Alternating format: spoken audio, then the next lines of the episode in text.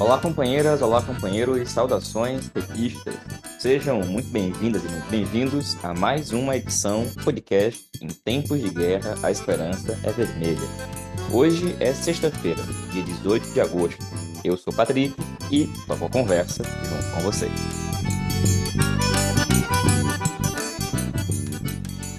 No episódio de hoje, companheiro Walter Pomar comenta a dimensão política da perspectiva cada vez mais iminente de uma possível prisão de Jair Bolsonaro.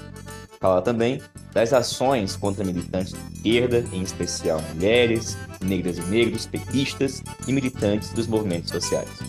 O professor Ramon Vicente Fernandes, da UFABC, comenta o resultado das primárias na Argentina.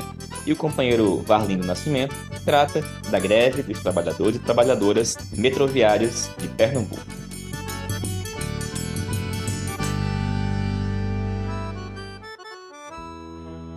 E pessoal, começamos a edição de hoje aqui do podcast ouvindo o comentário do companheiro Walter Pomar, membro do Diretório Nacional do PT, sobre o cerco que vai se fechando em torno de Bolsonaro, sua família, seus asseclas, em especial daqueles que fazem parte das forças de segurança pública, inclusive do Exército, pessoas que estavam negociando venda de joias para enriquecer o ex-presidente e os seus.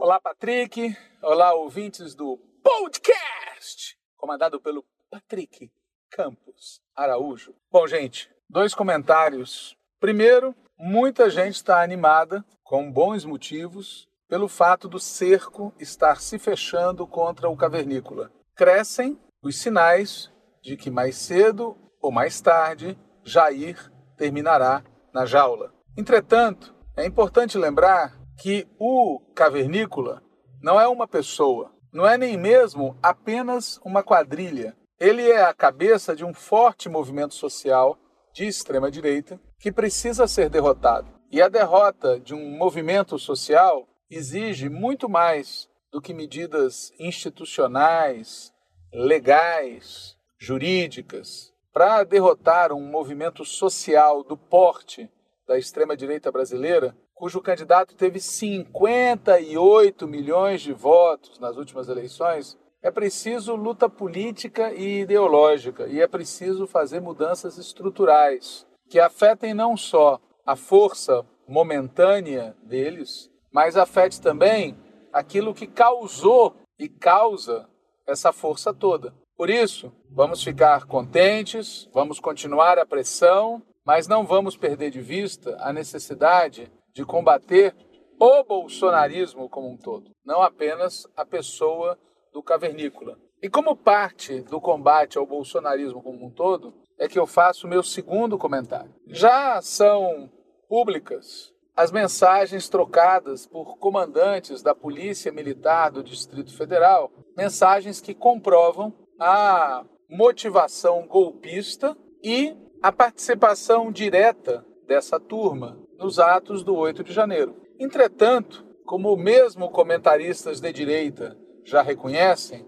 é óbvia a participação também de integrantes das Forças Armadas. Aliás, é bom lembrar que, segundo a lei brasileira, lamentavelmente, a Polícia Militar é um órgão auxiliar das Forças Armadas. E como aconteceu na Bolívia, aqui no Brasil, Dessa vez coube a um pedaço da Polícia Militar iniciar a operação golpista, que seria consumada por uma operação de garantia de lei e ordem. Era essa a operação, era esse o plano. Os policiais militares do Distrito Federal eram parte de uma conspiração cuja cúspide, palavra mais do que apropriada para este caso, cuja cúspide era um setor das Forças Armadas. Por isso, é muito importante que as investigações e que a denúncia não se limite aos policiais militares do Distrito Federal. Os Mauro Cid da vida e os que estão acima dele precisam ser levados à barra da justiça, precisam ser processados, precisam ser condenados e precisam ser presos. E, junto disso, é necessário alterar o funcionamento sistêmico das Forças Armadas. coisa que não se fará enquanto o ministro da Defesa for esse cidadão José Múcio. Lembram? Aquele que dizia que os acampamentos eram democráticos, que eles iam se dissolver por si só, que neles havia amigos, familiares e até parentes do próprio ministro, esse José Múcio teve a cara de pau de recentemente dizer que uma GLO teria impedido o 8 de janeiro. Na verdade, o 8 de janeiro foi feito para que fosse convocada uma GLO e, com isso, a intervenção militar provocaria outros efeitos, na prática, anulando o resultado das eleições de 2022. Era esse o plano e esse ministro ainda hoje segue repetindo essa tese, ou seja, ele é parte objetiva da operação golpista do 8 de janeiro e precisa ser afastado. Nós vimos recentemente o grau de envolvimento do Gabinete de Segurança Institucional no que ocorreu no dia 8 de janeiro. Assim como também se descobriu no WhatsApp do Mauro Cid mensagens de integrantes da segurança presidencial. Ou seja, o inimigo estava lá, lá dentro, e continua lá dentro. Numa organização militar, é, como com os peixes, pela cabeça que se apodrece. É preciso tirar o ministro da Defesa e colocar alguém que seja de real confiança do governo e não de confiança dos militares. Agora, a novela não termina por aí. Junto dela vem notícias trágicas. Não é por acaso que nos últimos dias tem ocorrido uma escalada de atos criminosos cometidos por pessoas com fardas. Assim como também não é por acaso que seguem ocorrendo assassinatos de lideranças populares, especialmente periféricas, negras e mulheres. Patrick vai falar mais a respeito. Mas para além das condolências, dos pêsames, para além da denúncia, para além da exigência da investigação e punição dos criminosos, é preciso perceber o significado político do que está ocorrendo. Percebendo que o cavernícola está prestes a ser levado às barras da justiça. Percebendo que o cerco se fecha sobre os fardados que participaram do 8 de janeiro, percebendo que os mandantes do assassinato de Marielle Anderson já estão se encaminhando para a luz do sol. Percebendo tudo isso, essa turma está reagindo, mais ou menos como se diz que o crime organizado faz. Ou seja, salve geral, ataques para tentar uma negociação com o Estado. É isso que essa turma está fazendo. Nós precisamos entender isso para melhor combater.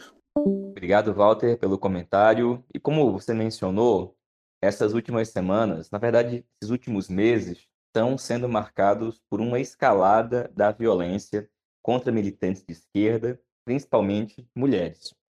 Por um lado, na Câmara dos Deputados e também em algumas assembleias legislativas e câmaras de vereadores, processos pedindo cassação de mandatos petistas, principalmente de mulheres e parlamentares negras e negros. E, por outro lado, a violência física, como a praticada contra a companheira Marina do MST, deputada estadual pelo PT do Rio de Janeiro, que foi alvo de uma covarde ação orquestrada por uma horda bolsonarista na cidade de Nova Friburgo, no último sábado, dia 12 de agosto. A Marina ia realizar uma atividade de prestação de contas do seu mandato, quando foi alvo dessa ação organizada por empresários bolsonaristas no distrito Lumiar. A Marina está bem e ao longo dessa semana publicou diversas informações em sua rede social e é uma dessas manifestações da Marina que a gente escuta a partir de agora. Olá, companheirada. Estou aqui para dizer que eu estou indignada com o que aconteceu hoje, com essa tentativa de impedir da gente exercer o nosso mandato, da gente impedir de nós falar com o povo, de prestar conta e ouvir as necessidades que o nosso povo tem. Mas quero dizer para vocês que está tudo bem, tanto comigo quanto com a minha equipe, quanto com toda a companheirada que esteve lá conosco. E nós precisamos repudiar esse tipo de atitude e continuar defendendo a democracia com afeto, com diálogo e com amor com todos nós. Bom, essa foi uma das diversas manifestações públicas feitas pela companheira Marina do MST, e ao longo de toda a semana a direção do PT, do MST e de diversos movimentos, partidos, entidades também se manifestaram prestando solidariedade e apoio à companheira Marina. Pela direção nacional da tendência petista Articulação de Esquerda, nós publicamos a seguinte nota, que diz o seguinte, abre aspas, a agressão contra a deputada estadual petista Marina do MST, no dia 12 de agosto, na cidade de Nova Friburgo, merece o mais absoluto repúdio de todas as forças democráticas. O ocorrido serve para confirmar duas coisas. Primeiro, que as forças do neofascismo seguem presentes e agressivas. Segundo, que as mulheres, o movimento dos sem terra e o PT são os alvos preferenciais da violência neofascista. A agressão em Nova Friburgo, a tentativa de caçar deputadas federais de esquerda e a escalada de vítimas provocadas pelas polícias militares de vários estados estão conectadas. São uma reação da extrema-direita ao cerco que se fecha contra o cavernícola e os militares que o cercavam diretamente, contra os que assassinaram Marielle Anderson, contra os golpistas de 8 de janeiro. Propomos à direção nacional do PT que, em conjunto com outras forças democráticas e de esquerda, sem prejuízo de outras iniciativas, entre as quais as medidas judiciais e protetivas cabíveis, convoque uma jornada de mobilização em defesa da democracia, incluindo um ato nacional na cidade de Nova Friburgo. As instituições devem agir, mas as ruas também devem falar.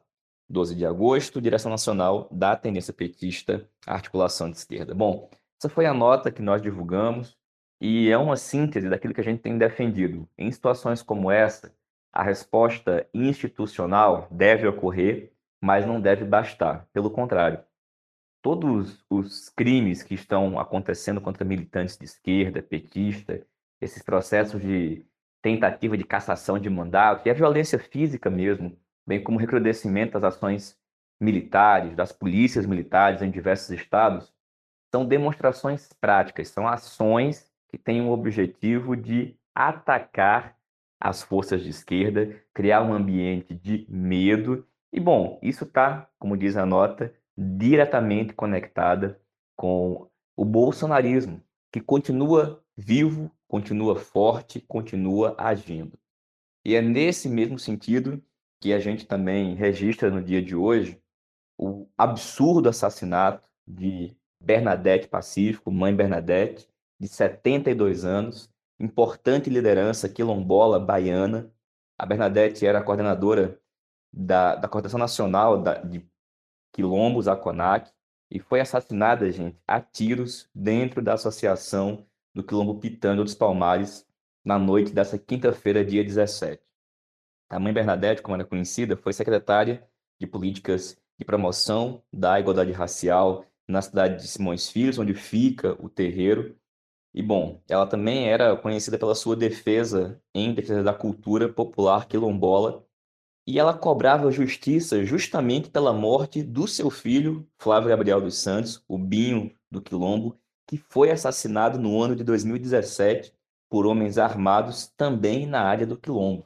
E dessa vez foi ela o alvo. E a luta que ela fazia, entre tantas outras, era justamente cobrando justiça para que os assassinos, os assassinos do seu filho fossem devidamente punidos. Não foram e agora ela teve a sua vida retirada.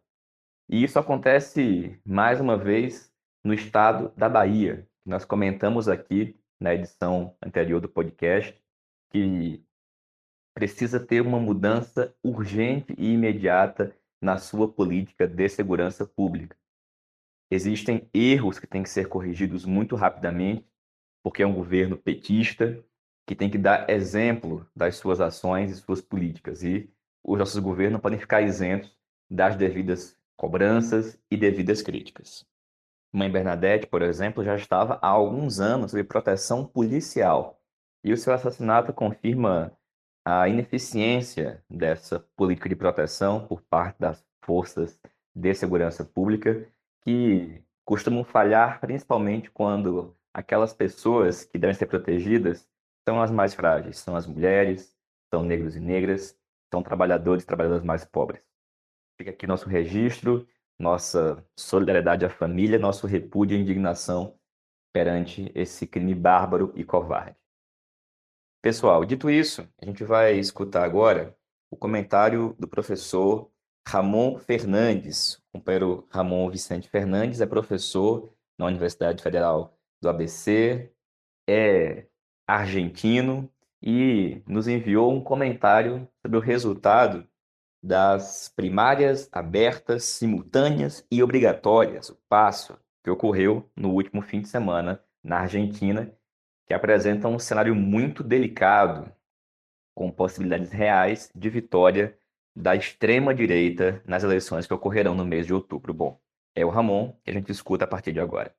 Bom dia, pessoal do podcast Seu Tempo de Guerra Esperança Vermelha e aos seus ouvintes. Hoje eu vou falar rapidamente sobre as recentes eleições na Argentina e sobre as perspectivas futuras. A primeira coisa é entender que na Argentina o esquema das eleições é diferente. Eh, no, além, além dos dois turnos que temos no Brasil, também tem antes umas eleições prévias, chamadas primárias, primárias abertas, simultâneas e obrigatórias, nas quais os partidos ou coligações têm que escolher seus candidatos.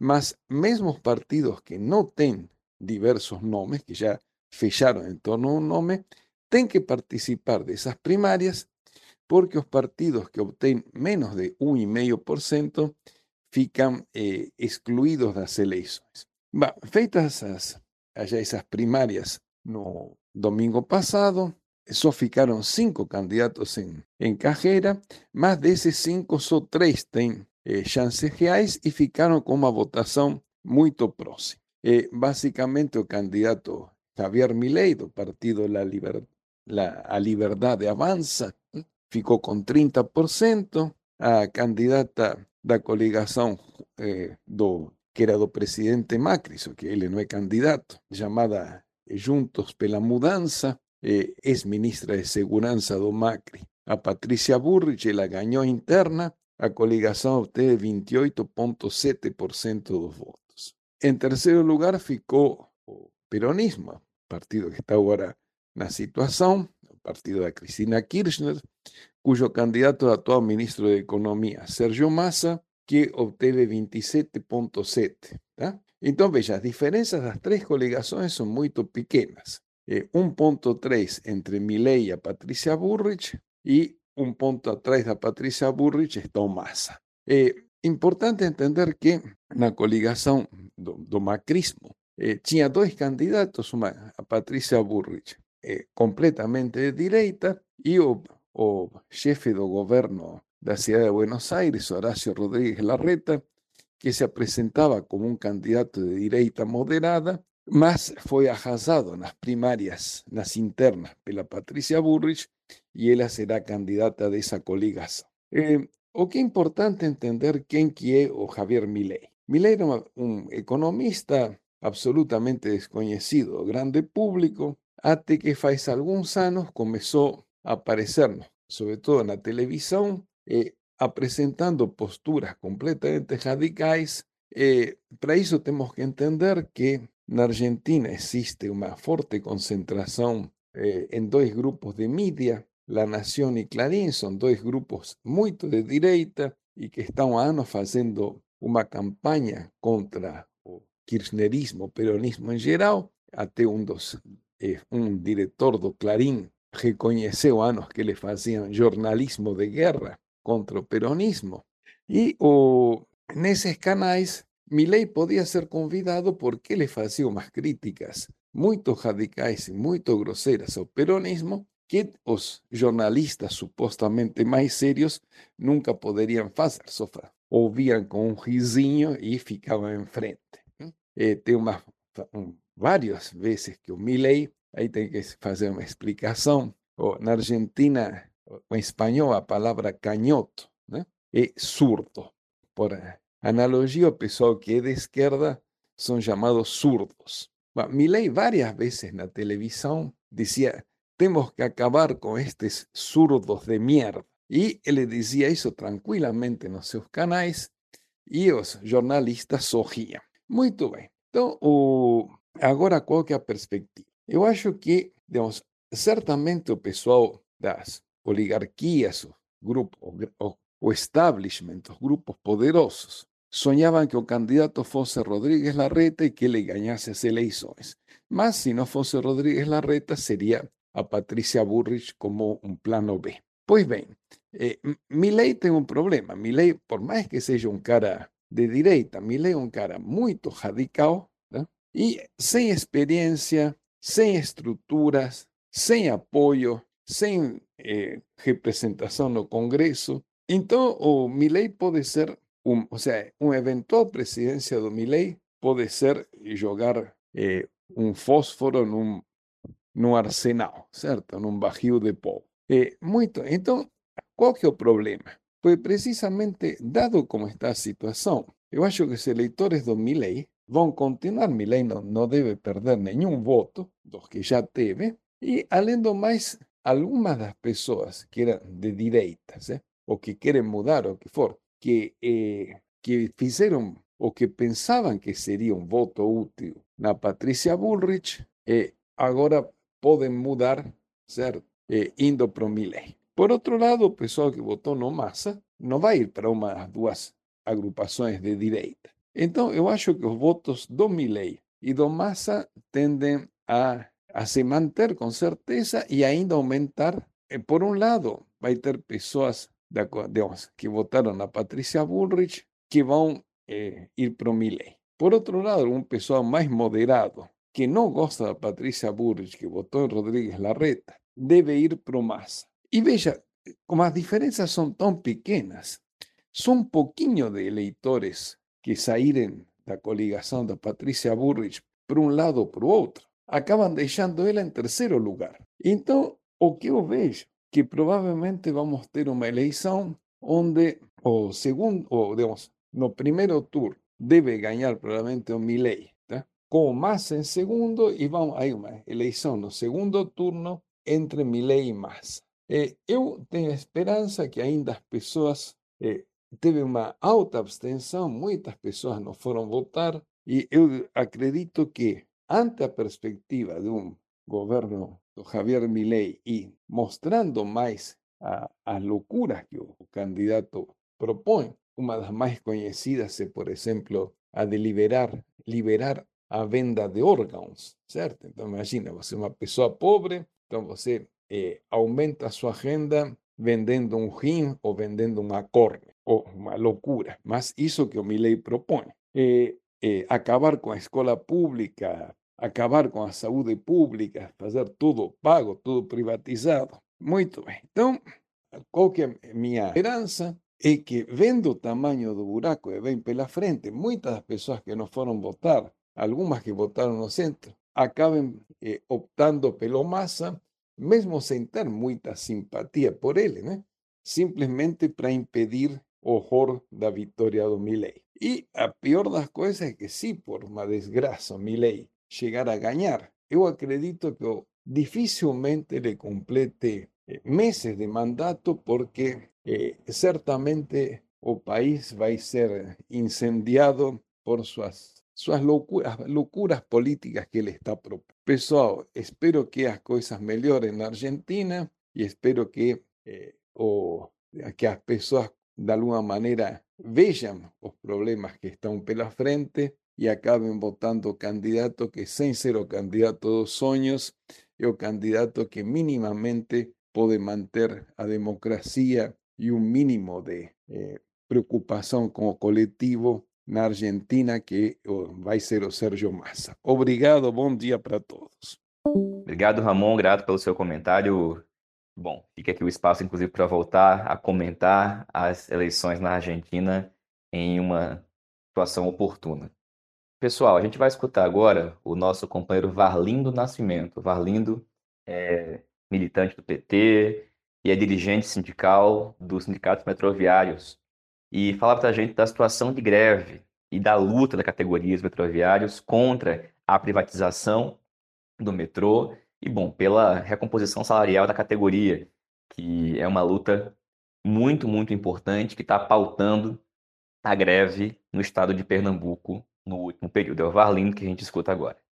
Olá, camaradas. Aqui quem fala é Varlindo Nascimento. É, eu sou membro do, da direção estadual da Articulação de Esquerda e também dirigente do Sindicato dos Metroviários aqui de Pernambuco. Falar um pouco da nossa situação aqui enquanto metroviário, tendo em vista que nós estamos dentro de uma greve aqui no sistema de metro de Pernambuco, de Recife, né, que compreende aqui parte da região metropolitana de Recife, e uma luta muito complicada, muito difícil, que vem se arrastando desde maio, que é a nossa database.